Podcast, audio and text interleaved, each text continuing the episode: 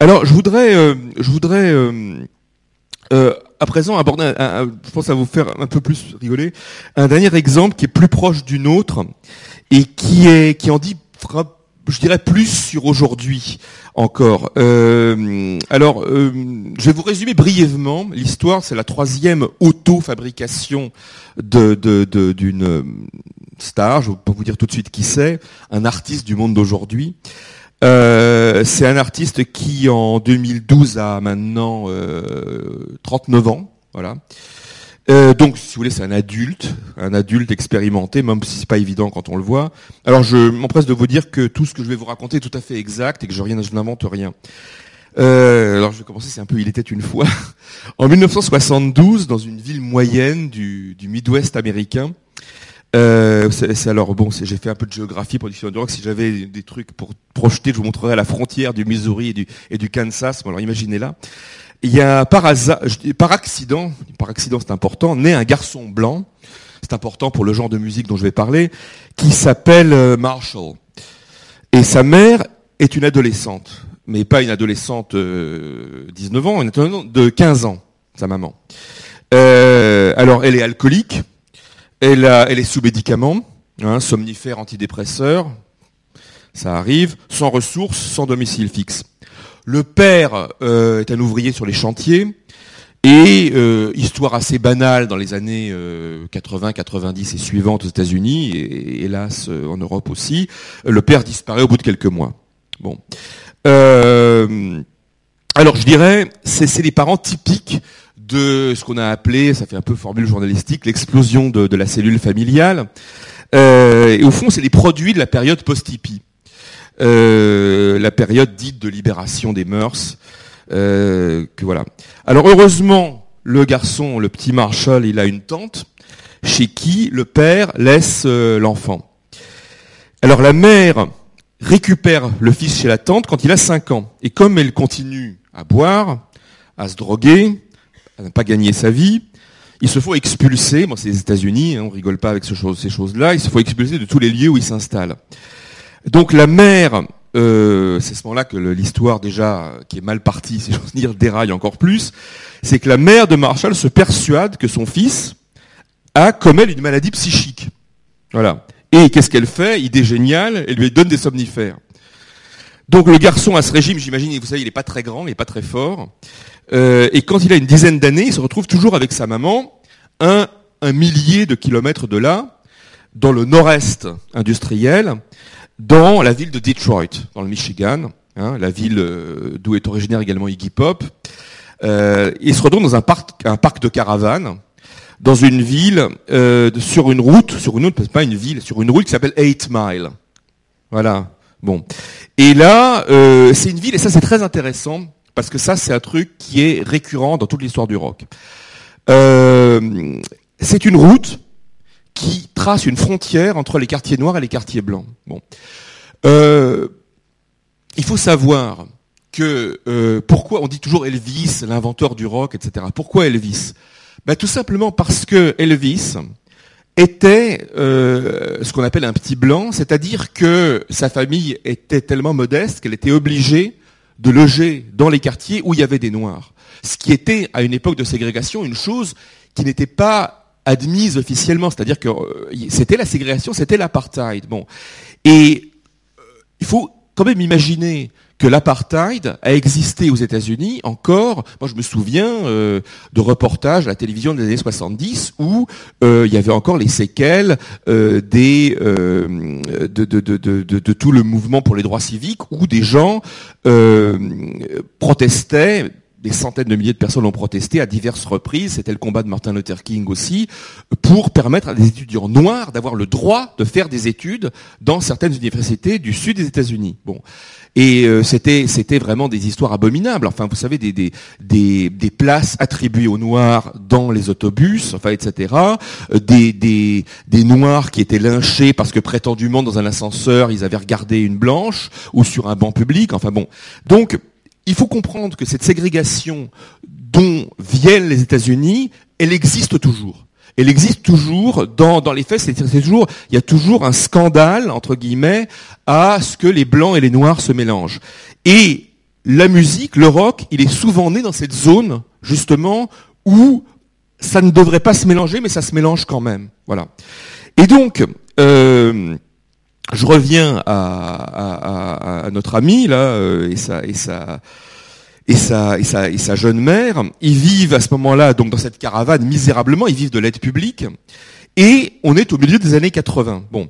Et là, qu'est-ce que fait Marshall? C'est assez évident, il se passionne pour le hip-hop.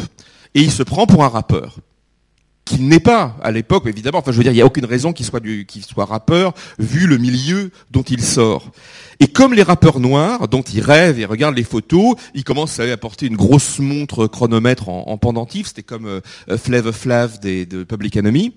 Euh, et puis au collège, alors euh, ça se passe très mal pour lui. Et là aussi c'est très contemporain, c'est des histoires qu'on qu'on qu'on euh, euh, enfin, qu'on voit encore actuellement, bien sûr. une bande de garçons noirs s'en prend à ce petit blanc qui est tout fluet en plus et qui prétend être comme eux.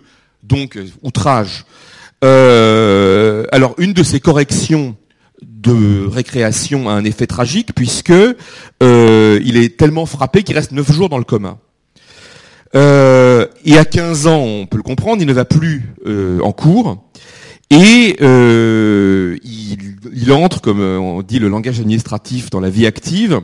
C'est-à-dire qu'il est déjà marié à 19 ans et il travaille. Il travaille, il fait la cuisine, il fait la plonge, il lave la vaisselle dans un restaurant qui est près de, Warren, qui est la banlieue blanche où habite sa grand-mère. Il gagne 5 dollars par heure.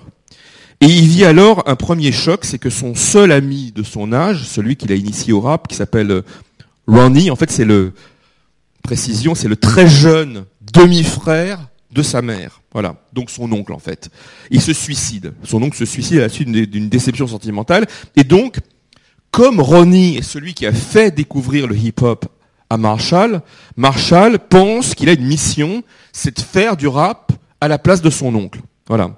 Et donc, alors, euh, il fait des rimes, il, fait, il se lance dans des compétitions à Detroit et il prend le nom de M and M, hein, comme les confiseries, parce que ce sont euh, les initiales de son nom, Marshall Mathers et qui devient vite, bah oui, c'est facile, c'est Eminem. Bon, donc Marshall est tellement passionné par ça que bon, bah alors qui, se fait renvoyer du restaurant où il travaille. Euh, bon, j'abrège un peu tout ça. Euh, sa fiancée euh, vient de donner naissance à une petite fille, et comme il n'a pas d'argent, pas de travail, et qu'en plus l'album qui vient d'enregistrer à Detroit a fait un flop, il se fait larguer par sa fiancée, qui part avec l'enfant, et qui, pour tout arranger, est alcoolique et drogué. Donc je vais passer pas une telenovela brésilienne euh, des années 80, mais c'est une vraie histoire. Donc alors qu'est-ce que fait Marshall? Il veut suicider, il veut en finir, il avale 30 comprimés de Tylenol, une sorte d'aspirine, et heureusement il en réchappe. Voilà. Et c'est à ce moment-là, c'est ce moment-là, qu'il devient Eminem. Et donc, c'est à ce moment-là qu'il a l'idée, parce que ce, ce, garçon a été tellement martyrisé dans sa vie, il a tellement été une victime, il a tellement senti qu'il ne valait rien, qu'il va inventer qui va mettre en scène, si vous voulez, un double de lui-même. Un double plus méchant, plus fort et plus cruel. Une sorte de caricature qui lui permet de se venger de tout ce qu'il a subi.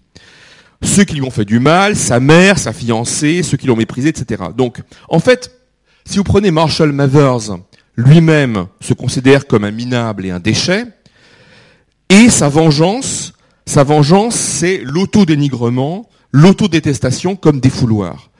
Donc, il se cache derrière, il invente un double qui s'appelle Slim Shady, qui est un double sarcastique et cruel. C'est un peu, si vous voulez, son, son Mr. Hyde, euh, mais un Mr. Hyde qui serait d'une nature un peu différente, un Mr. Hyde qui serait masochiste et exhibitionniste. Et euh, en fait, ce qu'il fait, c'est qu'il met en scène avec un humour macabre ses fantasmes de violence, de meurtre, de vengeance et de suicide. Donc le reste de l'histoire est beaucoup plus connu. Hein. Euh, Eminem gagne une compétition de rap, etc. Alors euh, et puis le tube qu'il fait connaître, My Name Is, euh, My name is Slim Shady. Euh, alors il y a des paroles où il raconte que, par exemple, je sais pas, pour vous dire, c'est des les exagérations des rappeurs, mais chez lui ça a un sens, comme, comme j'essaie de, de, le souligner. Il explique qu'à l'âge de 12 ans, il a agrafé des feuilles aux testicules de son professeur, qu'il a découvert que sa mère se droguait plus encore que lui et fait un rêve où il tranchait la gorge de son père. Euh, et dans euh, Just Don't Give a Fuck, qui est l'extrait du même album hein, de Slim Shady LP, il s'exclame Je prends de l'acide, du crack, je fume de la bœuf, je m'appelle Marshall Mathers, je suis un alcoolo, j'ai une maladie qui n'a pas de nom. Voilà. Euh, les gens toujours sont outrés par le, rap. Enfin, c'est les gens, pas tous, mais disons qu'il y a une sorte de euh, discours un peu conventionnel qui dit ah c'est quand même incroyablement choquant. Ils disent des choses obscènes, c'est des fantasmes de violence, de viol, ils, ils montrent de l'irrespect pour les femmes, etc. Tout ça. Il n'y a pas que dans la musique que des artistes ont inventé des doubles qui sont des personnages incontrôlable, excessif et odieux. On l'a vu dans la littérature. Et il y a une sorte de licence qui est euh, donnée dans le rap aujourd'hui parce que, au fond, ça concerne des populations marginales, mais on oublie que ces choses-là existaient, étaient admises il y a 60-70 ans dans des communautés qui étaient considérées comme plus élitistes. Voilà. Donc, euh, je crois que ce qui a choqué euh, beaucoup d'adultes à l'époque dans le succès d'Eminem, c'est euh, au fond la vague d'identification collective qu'il a suscité chez les jeunes, chez beaucoup de jeunes. Et ce qui était déjà le cas du rock. Vous savez, moi, quand j'étais gamin, euh, souvent, euh, j'entendais des adultes dire mais c'est horrible, ce Jimi Hendrix, on dirait une bête sauvage, euh, c'est ridicule. Pourquoi est-ce qu'ils ont besoin de se rouler par terre et de crier Mais c'est des animaux, etc. Bon, c'était des trucs comme ça aussi. Donc, si tu ça, si vous voulez, ça n'a rien de nouveau. En fait, ce que on a reproché à Eminem et à beaucoup de rappeurs, c'est au fond euh, d'avoir dressé un tableau absolument catastrophique de la société, c'est-à-dire un enfant élevé dans le n'importe quoi, euh, dans l'irresponsabilité de la génération des baby boomers, euh, prétendument libéré, euh, qui se sont soumis à toutes leurs addictions, qui ont fui toute responsabilité et qui ont laissé leurs enfants pousser tout seuls, un peu comme des comme des herbes sauvages, hein, laissant souvent l'éducation aux grands-parents. C'est le cas de c'est le cas d'Eminem comme d'autres. Euh, voilà quand il y en avait d'ailleurs, et qui ont livré les enfants à eux-mêmes à l'autodétestation et au sentiment d'être des moins que rien. Et en fait, Eminem, en inventant Slim Shady, a su parler à tous les gamins de toutes les banlieues délaissées euh, et est-ce qu'on peut pas dire au fond que le, le, le, le monde occidental urbain d'aujourd'hui, qui est envahi par, la, par une jungle médiatique, des, des, technologies anarchiques, tout ça, est euh, comparable à une vaste banlieue délaissée aussi. C'est-à-dire que, au fond, comme Presley l'a été, Eminem est un banlieusard blanc qui a été capable de rendre acceptable et universel un style une gestuelle, une façon de faire bouger son corps qui avait été inventée dans les quartiers délaissés, des quartiers noirs, les quartiers des parias, et qui a surtout retrouvé euh, ce qui au fond est à la source de cette espèce de religion tâtonnante qu'est le rock depuis ses débuts, parce qu'il y a un aspect existentiel, certains disent religieux, je trouve pas ça exagéré. Pour moi, c'est une forme de religion primitive et, spontanée pour certains. C'est la croyance, si vous voulez, et ça c'est une chose qu'il y a dans la Bible, hein, les, premiers seront les derniers, les derniers, etc. C'est la croyance, si vous voulez, que le signe moins, celui des banlieusards, des marginaux, même des idiots du village, Iggy Pop, des idiotes, hein, euh, celui des excentriques, des abandonnés, des anonymes, devient tout à coup le signe plus. C'est-à-dire que et ça, c'est la leçon du punk aussi, c'est-à-dire que euh, la société me dénie toute identité noble et acceptable, donc je me venge en revendiquant ce que les autres jugent minable et j'en fais un art. Et ça, c'est quelque chose qu'on peut également retrouver euh, dans la mode à partir du moment où euh, beaucoup d'idées ont été prises non pas dans les milieux distingués, mais chez ceux qui étaient plutôt euh, les défavorisés et, déshérités du monde. Voilà. Donc, euh, au fond, euh, j'ai essayé de, voilà, je, je juste conclure parce que je ne sais pas si j'ai beaucoup de temps qui reste ou je m'en rends pas bien compte. Mais au fond, vous savez, c'est marrant parce que dans même dans Jagger des Rolling Stones, il y a cette idée d'être un autre. Euh, je vais vous citer une euh, interview de lui qu'il a faite aux Inrecuptibles il y a une vingtaine d'années. Il disait, dès l'âge de 15 ou 16 ans, je ne ratais aucune occasion de tomber à genoux ou de me rouler sur le dos. Je n'avais strictement aucune inhibition. Je voyais Elvis et je me disais que j'étais capable de faire aussi bien. J'y prenais un plaisir monstre et vraiment jouissif de faire le con, même devant 20 personnes. Et il y a, y a dans cette interview, si vous voulez, comme un aveu, c'est que Jagger ne s'intéresse pas à Mick Jagger. Il veut pas être Jagger. Il, il veut jouer et entraîner le public dans un, dans un, jeu délirant d'imitation et de possession où on peut se prendre pour plusieurs personnages à la fois. Donc c'est pas seulement, je dirais, euh, euh, la mythomanie dans le rock, c'est pas le fait de s'appeler Zimmerman et de se faire passer pour Dylan, de s'appeler Hewson, se faire passer pour Bono ou euh, euh, Marshall Mathers et devenir Eminem, mais c'est aussi quand on est chanteur, de se prendre pour des tas d'autres qu'on ne peut pas être. Et c'est, pour ça, par exemple, Jagger, il a été à la fois Elvis, Gene Vincent, il a été James Brown, Otis Redding, etc. Donc il a, il a, euh, il a été, euh, il a été plusieurs. Bon voilà. Donc en gros, c'est, après, je, je, pourrais développer, mais je pense c'est un peu long. Donc, euh, donc je m'en, tiendrai peut-être là. Euh, en fait, moi, j'ai trouvé ça euh, Intéressant parce que vous nous avez pas du tout parlé en fait du rock comme un style musical. Vous avez pris d'ailleurs trois exemples qui sont assez différents et surtout le dernier, enfin celui d'Eminem qui pour nous, enfin en tout cas, je pense que quand on y pense au départ, on pense pas au rock en fait quand on pense à Eminem. Donc je voulais savoir un peu pourquoi en fait vous avez choisi ces trois exemples là. Non, vous avez tout à fait raison. Euh, C'est-à-dire que pour moi le rock n'est pas euh, à proprement parler un style musical. Euh, vous savez, le rock, c'est un peu l'auberge espagnole. C'est-à-dire que vous avez le rock and roll, en effet, qui est un style qu'on peut euh, définir, euh, et des musicologues ont tenté de le faire, comme le mélange, en effet, du hillbilly, de la country, du rhythm and blues noir, avec des influences de folklore européen, etc. Donc tout ça, on peut en effet euh, considérer que le rock n'est qu'un style musical et que, en effet, Bob Dylan, c'est pas strictement du rock, que U2, euh, c'est accessoirement du rock, mais pas seulement, et que Eminem n'est rien à voir avec. C'est pas mon idée. Euh, je pense que de toute façon, il n'y a pas de pureté dans le rock. Euh, le rock, par, essence, est un style impur. Et, et c'est un style qui est une, c'est une sorte de fusion et de world music avant la lettre. Euh, c'est-à-dire que le rock, c'est mettre ensemble des gens, des choses qui ne devraient pas aller ensemble. Vous prenez les, le, le, bon, il y a des gens qui disent que c'est un groupe purement pop, ce qui n'est pas du tout vrai, mais vous prenez les Beatles. Les Beatles, quand ils ont débuté, ont fait beaucoup de rock and roll. Ils reprenaient Chuck Berry, ils reprenaient euh, Jerry Lee Lewis, ils reprenaient Little Richard, ils reprenaient vraiment tous les pionniers du rock. Bon, et euh, je dirais que c'est en euh, se développant, en évoluant musicalement, que ils se sont mis à adapter différents styles musicaux. Donc, les Beatles, c'est un, un, mélange absolument improbable. Si vous si vous essayez de, je veux dire, les gens disent c'est la mélodie, etc. Oui, sauf que vous prenez un album assez tardif des Beatles qui est le double blanc et vous avez euh, des chansons qui sont du hard rock avant la lettre. Vous avez euh, Your Blues euh, où McCartney hurle comme Little Richard. Euh, c'est du rock and roll. Et puis euh, deux, deux, dix minutes après, vous avez une chanson qui est une berceuse des années 30. Euh, bon, quant à Bob Dylan, il est parti en effet d'un style extrêmement euh, euh, comment dire précis, qui était la chanson contestataire, euh, c'est-à-dire où la poésie et le texte étaient en avant, comme dans le rap d'ailleurs.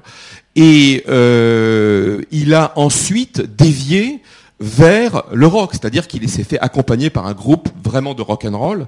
Euh, et euh, d'ailleurs, ça a énormément choqué une partie de son public. Il y a, a, y a, un célèbre concert de 1966 euh, où il est en Écosse et euh, alors qu'il est vénéré euh, par, vous savez, des étudiants barbus qui fument la pipe et qui sont euh, souvent des sympathisants communistes, etc., qui sont très anticapitalistes, qui estiment que Dylan est justement le porte-parole de la jeunesse opprimée, etc euh, contre le monde euh, marchand. Euh, et tout à coup, il le voit arriver avec des vêtements un peu branchés et une guitare électrique. Et il y a un type qui hurle dans le public, Judas, donc traître.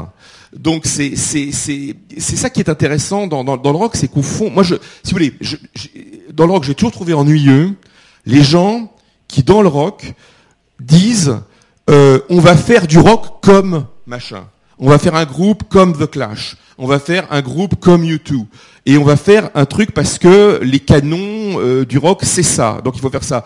je pense que le rock est intéressant à partir du moment où on transgresse. Je, dirais que c'est comme dans l'art en général, c'est dans la mode. Enfin, je dis je dis pas qu'on réinvente la roue à chaque fois, mais ce que je trouve par exemple intéressant dans la musique d'aujourd'hui, c'est que c'est absolument impossible de dire qu'un groupe est pur musicalement surtout avec la technologie aujourd'hui, comment voulez-vous être pur quand vous travaillez avec des logiciels comme Cubase, etc., euh, où vous pouvez avoir tous les sons samplés possibles et imaginables.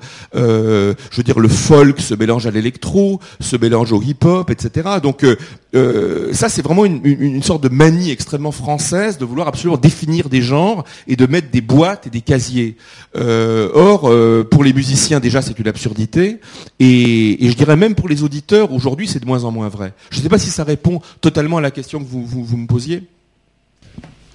Et pour vous, quel, est le rock en fait aujourd'hui?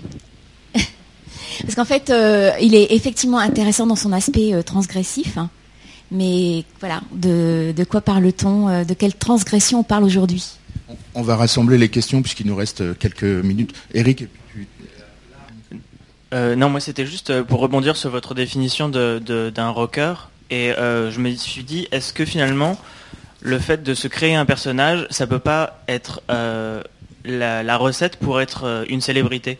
Parce que moi, j'ai juste en tête Mozart qui, s'est créé un personnage aussi, Satie qui s'est créé un personnage, Mondrian qui s'est créé un personnage, Picasso aussi. Bien sûr. Dali. Dali, effectivement. Évidemment. Et voilà. Oui, oui, c'est ça, ça, ça, me paraît une remarque de très, très, très, très juste. D'ailleurs, j'ai bon, j'ai parlé de Céline aussi. Euh, vous pouvez prendre des exemples également dans la littérature. Euh, Baudelaire aussi est un personnage. Welbeck est un personnage. Enfin, moi, je, l'ai connu. C'était pas le type qu'il est aujourd'hui. Donc, c'est, tout à fait juste. Euh, je, d'abord répondre à ce que vous me demandiez. Euh, qu'est-ce que c'est le rock aujourd'hui? Alors ça, franchement, je c'est très difficile de faire des, données, des définitions. Euh, la transgression me semble aujourd'hui, euh, je dirais, en danger parce qu'elle est devenue un genre extrêmement convenu également. C'est-à-dire que vraiment euh, euh, la rébellion officielle et, adoubée par les médias est un danger, euh, et ça c'est on le voit dans tous les arts. C'est-à-dire que vous n'arrivez pas à vous faire entendre si vous ne créez pas un pseudo scandale. Bon, or il se trouve que bon, je parle de ce que je connais. Hein. Je, vais vous donner une expérience vécue. Je, quand j'avais 18-19 ans et que j'achetais des 45 tours punk, j'allais euh, parfois dans des, amis et je les mettais. Et je vous assure que parfois les gens voulaient presque en venir aux mains, c'est-à-dire qu'ils ne supportaient pas, ils me disaient enlève ça immédiatement, euh, vraiment c'est pas supportable, etc. Donc là, le scandale, je dirais, il était palpable. C'est-à-dire que vraiment, vous savez, quand les gens, euh, quand les impressionnistes sont arrivés, d'abord impressionniste était un terme péjoratif et, méprisant, euh, et d'autre part, les gens y allaient pour rigoler. C'est-à-dire que vraiment, ils, allaient devant les toiles et ils étaient morts de rire en disant mais t'as vu, euh, t'as vu là les, feuilles sont toutes bleues, mais c'est il est fou, enfin. Et, c'était ça. Je dirais le scandale, c'est ça. alors je dirais qu'on est nostalgique d'un d'une époque de l'art où il y avait des canons, des règles, des académies, des enseignements artisanaux qui étaient reconduits, et où tout à coup arrivaient des gens, pour le coup vraiment iconoclastes, qui détruisaient tout en disant moi j'en ai rien à faire, je fais à ma façon, selon ma perception. Et le problème aujourd'hui, c'est que vous avez une doxa qui est un peu l'inverse de ça, qui vous dit soyez vous-même, euh, soyez inventif, détruisez tout, euh, euh, soyez totalement libre, ne vous laissez pas imposer des dictates, etc. Mais quel dictat Il y en a il y en a des dizaines et des dizaines de dictats. C'est-à-dire que selon que vous vous placiez à l'ombre de tel ou tel, vous ne ferez pas le même art. Donc il me semble que euh, c'est extrêmement difficile d'être transgressif aujourd'hui. Et moi, je sais pas, je, personnellement, je, pense qu'on est dans une période de grande confusion. Et dans les périodes de grande confusion, au fond, euh, je trouve que c'est pas une mauvaise idée de revenir à l'artisanat, c'est-à-dire d'apprendre à faire quelque chose. enfin bon, ça c'est mon point de vue. Bah alors, je crois qu'il est bientôt 9h et que vous avez un devoir euh, sur table. en tout cas, merci, merci beaucoup, Michel Sayas.